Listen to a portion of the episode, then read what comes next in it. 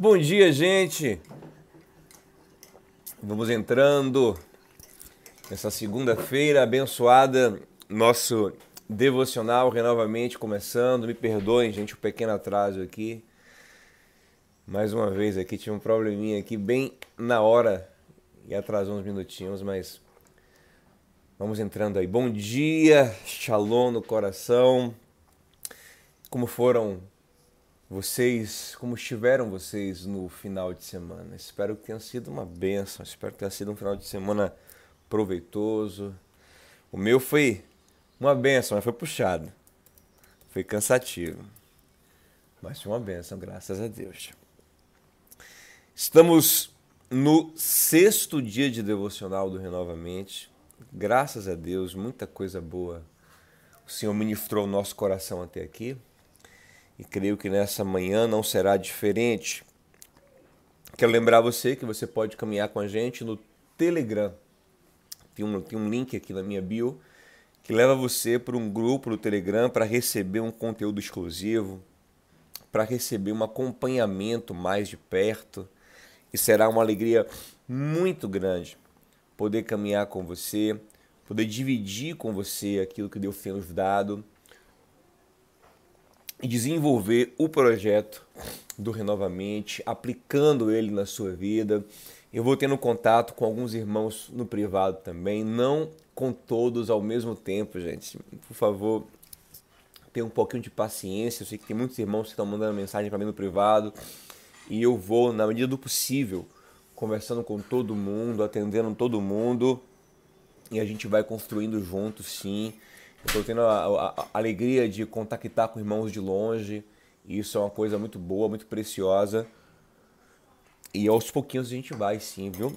Dando atenção a todos na medida do possível. Mas estamos preparando aí coisas legais por Renovamente, modos de atender todo mundo, de, de contemplar as demandas. Eu estou muito interessado em te ver feliz, estou muito interessado em que você evolua, cresça, desenvolva, mature o seu coração, chegue ao, à plenitude da sua consciência, tenha uma mente renovada para ter uma mente plena. Como eu tenho dito aqui, renovamente pode também ser chamado de plenamente, sem nenhum prejuízo. Amém? Vamos lá? Pega aí o, o, o provérbio 6, eu ele, o meu aqui estava aberto e não está mais aberto, mas eu vou abri-lo. Eu vou abri-lo aqui rapidinho aqui na internet, aqui no, no, no, aplicativo do computador. Abre aí Provérbio 6 e vamos juntos. Pega papel, pega caneta. Bem que eu mando depois os versículos que eu vou usar no grupo do Telegram. Quem está no grupo pode ficar tranquilo que eu mando os versículos lá. E quem é, é, quiser reassistir a live, ela vai passar mais tarde, 9 horas, no meu canal do YouTube. No meu canal do YouTube, gente, tem muita coisa boa. Todas as lives de combate à ansiedade, todas as lives de combate à depressão, todos os devocionais até aqui, tá tudo no meu canal. Tudo isso e muito mais. Para a glória de Deus, ao longo dos anos, nós acumulamos muito conteúdo bom no meu canal do YouTube. Nós temos lá centenas e centenas de pregações completas. Dá para você maratonar e tem quase todo tipo de tema lá. Tem muita coisa boa para você crescer e renovar sua mente no Senhor, tá bom? Depois vai lá e, e, e confere o nosso canal do YouTube, que também está agora Diogo Dantas renovamente. Busca lá que vai ser uma bênção para sua vida, uma bênção para o seu coração. Provérbios 6, gente, vamos lá. Lembrando que essa live de hoje não fica salva aqui. Né? Quem quiser assistir de novo tem que ir para o canal. Deixei a de sexta-feira salva como um, um bônus aqui do nosso processo. Tá bom? Provérbios 6, já estou com ele aqui abertinho, graças a Deus. Que Deus nos ilumine, nos ajude, nos encha com a sua sabedoria. Manda um aviãozinho aí para mais pessoas, para que elas possam chegar também. Tô vendo que gente que tem pergunta na caixinha de pergunta, mas eu não tenho como responder pergunta aqui agora. mas logo depois da live, quem tiver no grupo do Telegram tem meia hora para fazer pergunta. Tá bom? Vamos lá? Provérbios 6, versículo de número 6, eu quero destacar com você aqui agora. Diz assim: Observe a formiga preguiçoso, reflita nos seus caminhos e seja sábio. Ela não tem chefe, nem supervisor, nem governante, e ainda assim armazena as suas provisões no verão, e na época da colheita ajunta o seu alimento. Até quando você vai ficar deitado preguiçoso? Quando se levantará de seu sono? Tirando uma soneca, cochilando um pouco, cruzando um pouco os braços para descansar, a sua pobreza o surpreenderá como um assaltante, e a sua necessidade sobrevirá como um homem armado sobre você. Isso aqui é algo muito interessante. Aqui Salomão está fazendo a sua primeira advertência contra a preguiça, primeira de várias que ele fará ao longo dos próximos provérbios. Salomão, como um homem muito sábio, ele sabe que a diligência, a proatividade, a disposição para trabalhar é um bem de valor inestimável na vida do homem. E a preguiça, a indolência, a falta de iniciativa é um mal terrível. E aqui ele chama a atenção do preguiçoso, mandando ele olhar para a formiga dizendo o seguinte: a formiga não tem ninguém que manda ela fazer nada, mas ela tem naturalmente uma iniciativa. Ela tem uma vontade de guardar para o futuro. Ela não para de armazenar. Ela não para de construir o seu amanhã. Ela não para de produzir, porque ela sabe algo no seu instinto diz para ela que o que ela está fazendo hoje, ela vai usufruir amanhã o que ela está construindo, ela vai ter como colheita amanhã. Então você precisa ter em mente que tudo que você faz, tudo que você produz, tudo que você gera, você mesmo vai usufruir. Quando desde desde novinhos, quando a gente tem essa consciência logo é tão bom. Eu lembro quando era criança, né, quando era adolescente, que muitas vezes nossos pais tinham que cobrar que nós estudássemos. E nós íamos para a escola, nós estudávamos ou aprendíamos a fazer alguma tarefa doméstica a pulso, muitas vezes, como se estivéssemos fazendo um favor para os nossos pais. Né? Como se estudar fosse um bônus que nós dessemos a eles. E a gente ainda cobrava: olha, fui bom aluno, então me dê uma mesada, me dê um presente, passei de ano, então me dê uma bicicleta no final do ano como se aquilo não fosse uma construção para as nossas próprias vidas. Mas sempre teve no meio da escola, mesmo na infância e na adolescência, aqueles meninos espertos que diziam: não, se eu estudar, se eu construir, se eu produzir, eu estou gerando para a minha própria vida. Eu estou construindo para a minha própria vida. E você pode observar, procure essas pessoas hoje. Aqueles que eram os CD, chamava CDFs da sala, né, na, época, lembra disso? um termo até meio chulo, se você pegar é, o, o que ele significa. Mas aqueles que eram os mais dedicados, os mais aplicados, que o professor não precisava mandar ele estudar. Pai e mãe não precisava mandar ele estudar, ele tinha iniciativa. E muitos riam deles, ah, esse aí ah, é um bobão, só quer saber de estudar, só quer saber de, de, de fazer as tarefas. E hoje, onde é que eles estão? A maioria estão bem empregados, são empresários de sucesso, estão bem na vida. Os nerds dominaram o mundo, olha aí. Os nerds, aqueles que viviam ali para estudar, para desenvolver alguma coisa é, que deixava curioso, hoje eles estão aí dominando o mundo, né? Então, você tem que entender, querido, que trabalhar, que se esforçar, que ter disciplina, só vai construir para a sua própria vida. Você não precisa de um chefe para mandar você fazer, você não precisa de que alguém lhe cobre. Se cobre, queira, deseje. Vai lá e, e, e comece a construir aquilo que você quer para a sua vida. Comece passo a passo a buscar os sonhos que você tem para amanhã. E se você não tem sonhos para amanhã, tem alguma coisa errada no seu coração. Talvez isso seja até um sintoma depressivo. Porque a pessoa saudável, ela olha para o amanhã e ela quer alguma coisa, ela quer buscar alguma coisa, ela quer chegar em outro lugar e ninguém precisa mandar ela ir, ela vai. Ela faz, ela constrói, ó, e a formiga constrói pouquinho a pouquinho. O importante é construir é um passinho de cada vez. É dar um, ó, é saber que naquele dia você avançou um pouquinho, você deu um passinho para frente, você chegou um pouquinho mais longe, você subiu um degrauzinho, mas você subiu. Ninguém tem que mandar você ir, você vai porque você quer, você tem um desejo. Agora, o preguiçoso não. Olha o que ele fala aqui.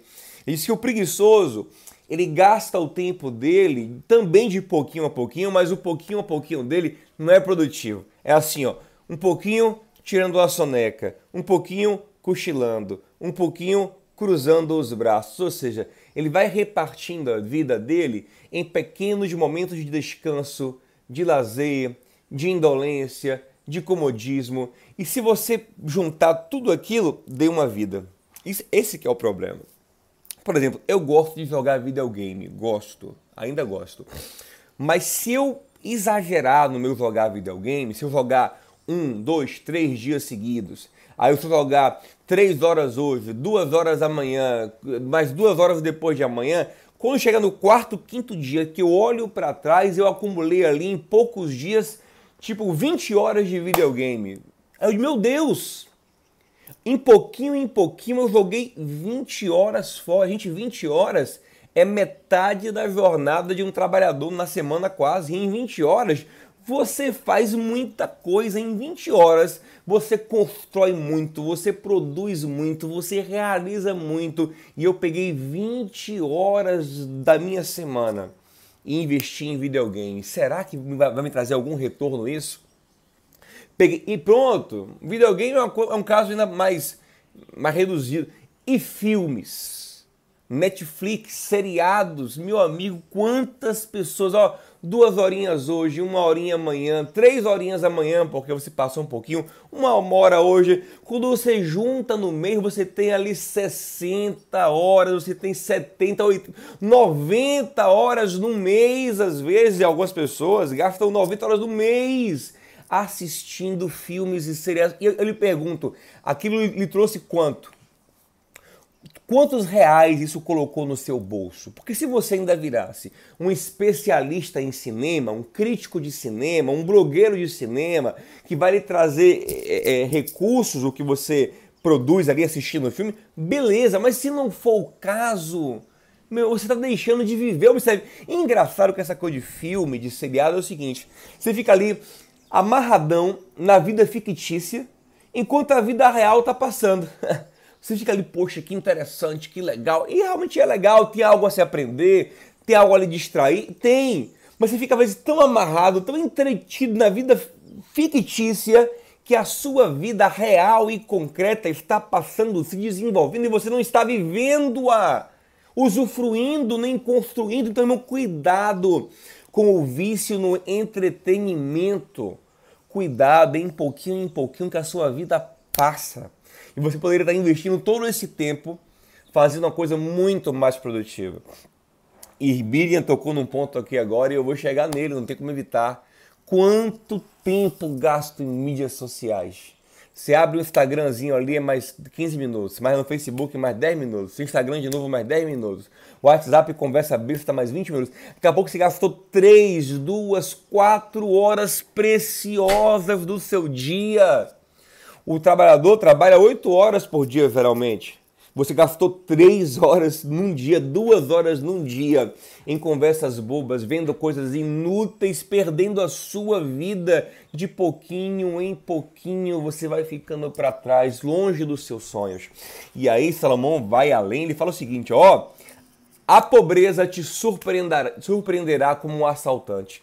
Quando você menos espera, você está empobrecido, está endividado, está embaraçado, está desempregado, porque se você também não é produtivo, você acaba sendo demitido, está falindo na sua empresa, está desatualizado do mercado. Por quê? Porque gastou tempo naquilo que não levava nada. Desperdiçou tempo, e tempo é vida. Tempo é a principal moeda da vida. Gastou tempo naquilo que não gera nada. E a pobreza aparece de surpresa como um assaltante na sua vida. Que Deus te livre, meu irmão.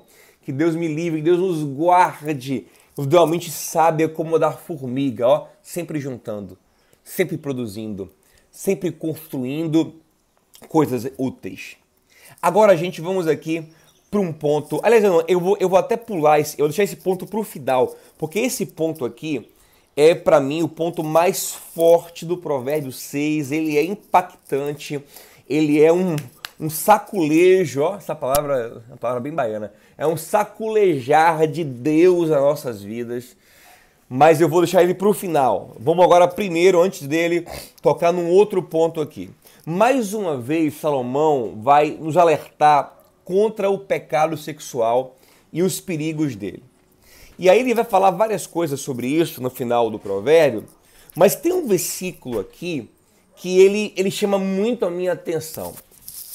Olha o versículo 26 aí. Vou, até molhar o bico aqui para poder falar desse versículo, que o negócio aqui é forte. Olha aí o versículo 26 do Provérbio 6. Ei, é tempo de renovar a mente, de ficar sábio, de construir uma mentalidade sábia para viver uma vida abençoada. Essa é a nossa ideia aqui no Renovamente. Agora, olha aqui, olha essa ideia e abra a mente para compreendê-la bem, você não interpretar errado isso aqui. Salomão vem criticando o adultério, o pecado sexual. E ele diz que o pecado sexual é tão grave que as armadilhas dele podem ser muito piores do que da, a da prostituição, por exemplo. Em que sentido? Olha o que ele fala aqui, ó. Provérbios 6,26. Pois o preço de uma prostituta é um pedaço de pão, mas a adulta sai a caça de vida preciosa. Atenção. Ele não está aqui defendendo ou glamorizando a prostituição ou dizendo que a prostituição não é pecado. Não. A prostituição é sim pecado. Só que ele está falando que no adultério, nas relações sexuais que surgem de, de relacionamentos ilícitos no dia a dia. Acho que essa camisa aqui tá, tá normal. tô, tô achando tudo, tudo torto aqui essa camisa. É, nessas relações, quem se envolve nisso quer mais do que o que a prostituta quer. A prostituta, ela quer um pagamento. E numa crise, até um pedaço de pão paga. Você entende? É pecado do mesmo jeito, gera prejuízos para a vida do mesmo jeito. Mas o objetivo da prostituta é um pagamento, é uma recompensa financeira e numa crise, até por comida a quem se prostitua. É o que o Salomão está falando aqui. Mas no adultério, não. Nas relações sexuais, de, de, de relações ilícitas, não é isso que acontece, não.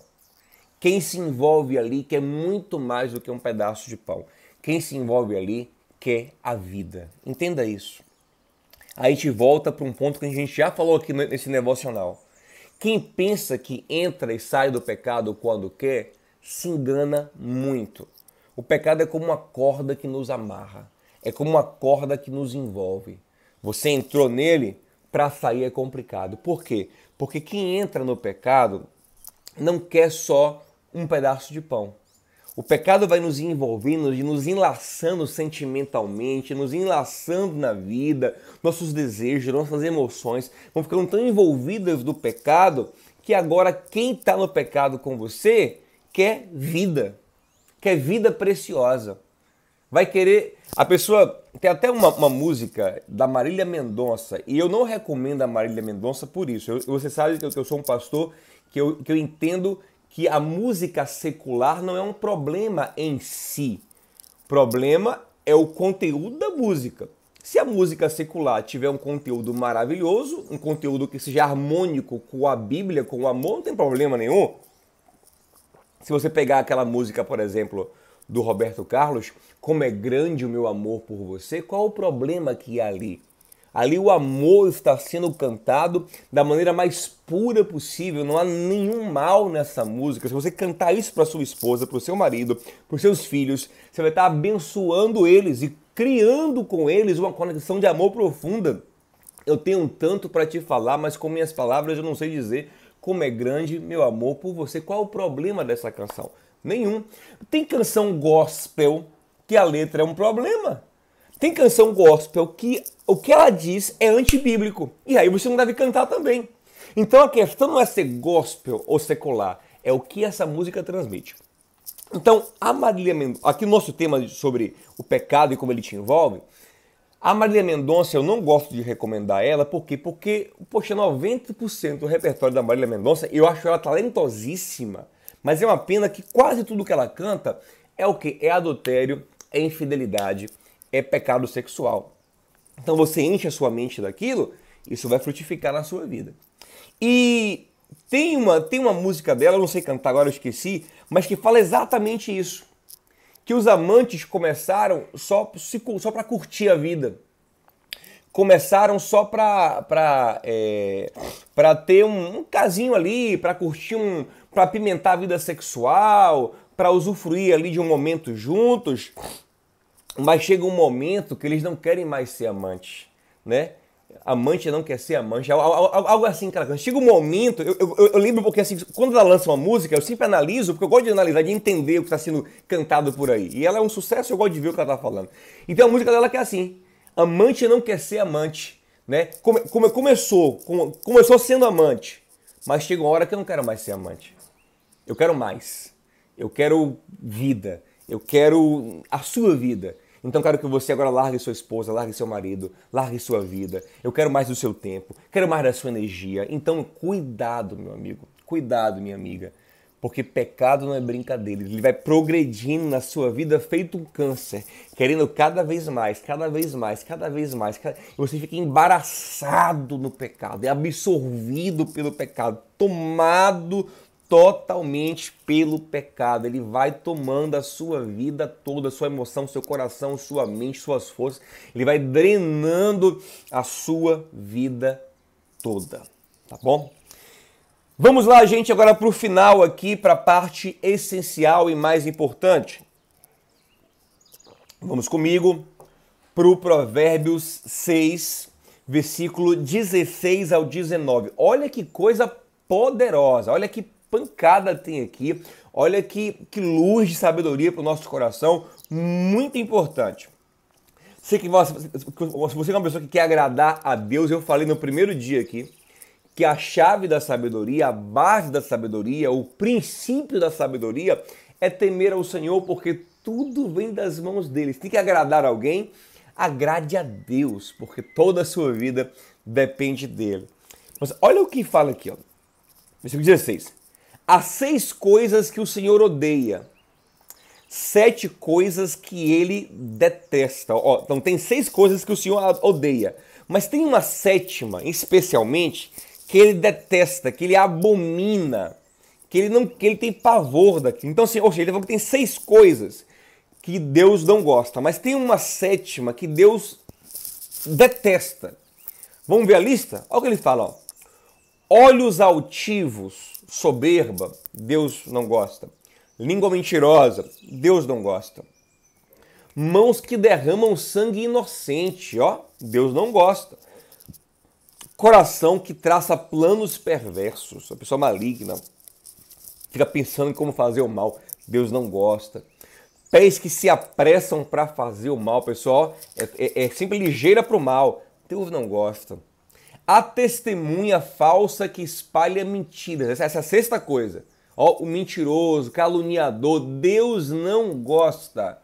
Mas agora vai vir a sétima coisa, vai vir a coisa que ele abomina. E observe que na lista aqui das seis coisas tem coisas terríveis. Mas olha a sétima coisa. Aquele que provoca discórdia entre irmãos. Meu irmão, das coisas aqui que Deus não gosta, a pior é promover contenda entre quem deveria viver unido. É semear contenda entre irmãos. O que irmãos aqui simboliza? Só irmão de sangue? Não. Gente que deveria caminhar junto, se amar, amigos, irmãos em Cristo, gente que caminha junto, que tem amizade, que tem vida junto, onde há uma relação de amor. Se eu venho e semeio discórdia, Deus abomina. Isso deixa Deus especialmente chateado, zangado, irado. Por quê, gente? Porque o fim da vida é amar. O grande objetivo da vida é amor. Como Paulo diz, sem amor nós não somos nada, sem amor nada do que fazemos tem proveito. O fim de toda lei é o amor. Permanecem três coisas na vida: a fé, a esperança e o amor, e a maior delas é o amor. E numa relação de amor, o objetivo supremo da vida foi alcançado. E quando alguém vem de fora e joga uma semente de discórdia, na relação de amor, ele feriu o grande objetivo da vida. Quando alguém fere a relação de amor, ele feriu o propósito da vida. Então, quem semeia discórdias onde há amor é a pessoa que mais aborrece a Deus. Lembre do coração de Deus lá no Salmo 133. Quão bom e quão agradável é que os irmãos vivam em união. Ó, é bom, é agradável, não só para os irmãos, mas para o coração de Deus. Tanto que o texto fala: ali o Senhor ordena a sua bênção e a vida para sempre. Deus fica feliz naquele lugar de união. Deus tem prazer naquele lugar onde há comunhão, onde há amor, onde há respeito mútuo, onde há cooperação. O coração dele fica feliz. Observe que nas bem-aventuranças, Jesus fala assim, ó, por exemplo, bem-aventurados os mansos, porque darão a terra. Bem-aventurados os misericordiosos, porque alcançarão misericórdia. Bem-aventurados os que choram, porque serão consolados. Mas quando ele fala dos pacificadores, daqueles que em vez de trazer briga, ele tira a briga, ele acalma a briga. Olha o que ele fala, Mateus 5:9. Bem-aventurados os pacificadores, porque serão chamados filhos de Deus. Nada marca mais um filho de Deus do que a promoção do amor.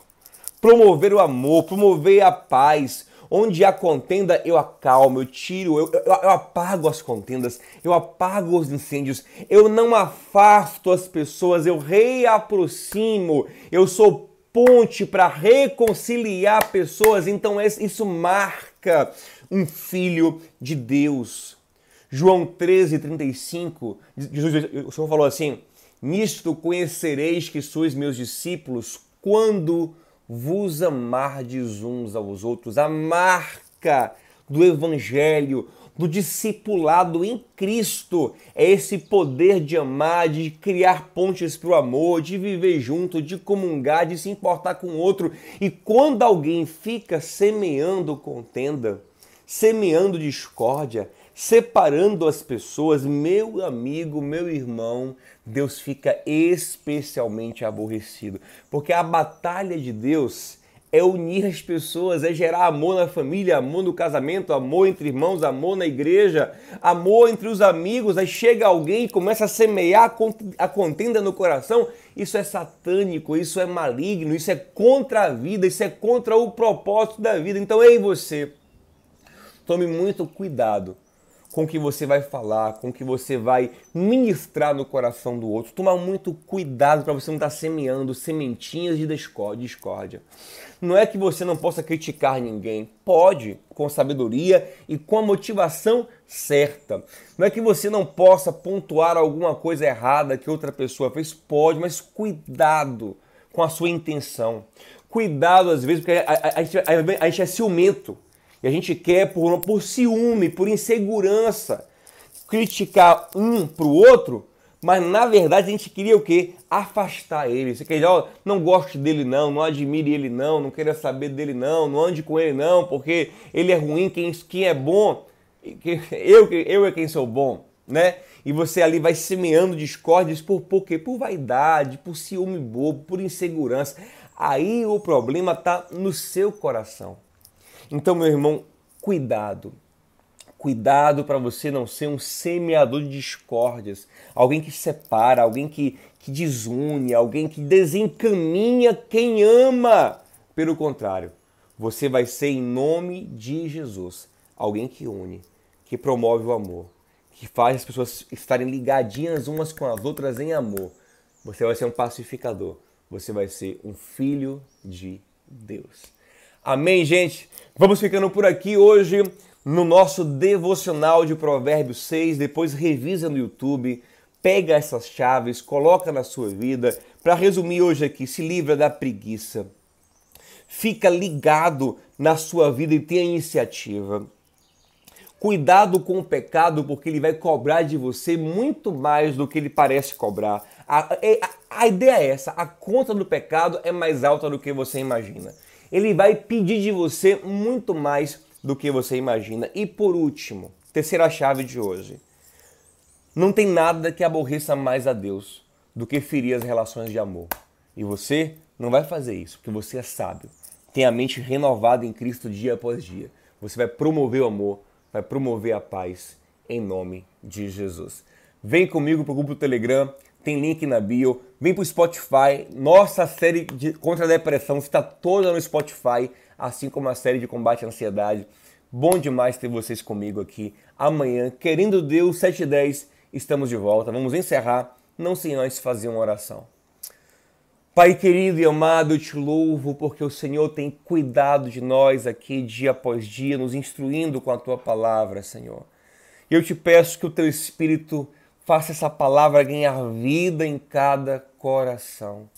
Pai, que nós não sejamos indolentes, preguiçosos, Senhor, mas nos dê, Senhor, iniciativa para a vida. Nos ensina que de pouquinho em pouquinho a vida é construída Ó oh, Pai, que a nossa vida não seja destruída de pouquinho em pouquinho, desperdiçada de pouquinho em pouquinho. Nos livra, Senhor, do vício do entretenimento, do vício das redes sociais, da preguiça que nos faz ficar prostrados na cama, mas que possamos ser como a formiga, Senhor. De passo em passo, dia após dia, construir nossos sonhos, construir aquilo que o Senhor já tem para nós. Pai, eu te peço também em nome de Jesus que possamos abrir os nossos olhos para o pecado. O pecado não é uma conta barata. O pecado não é uma coisa que a gente entra e sai quando quer. O pecado não se aquieta com uma tapeação que nós damos a ele, com um pão que nós damos a ele. Não, não é um trocado que a gente deixa na esquina. O pecado vai querer a nossa vida.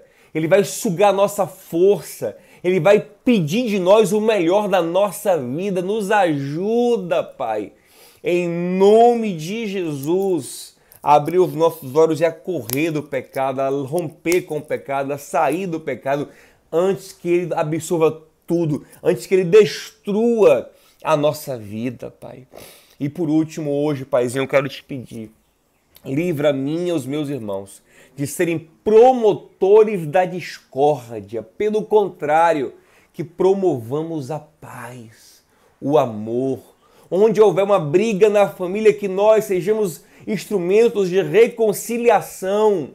Onde houver dois que se estranham, que nós possamos fazer eles se reconectarem.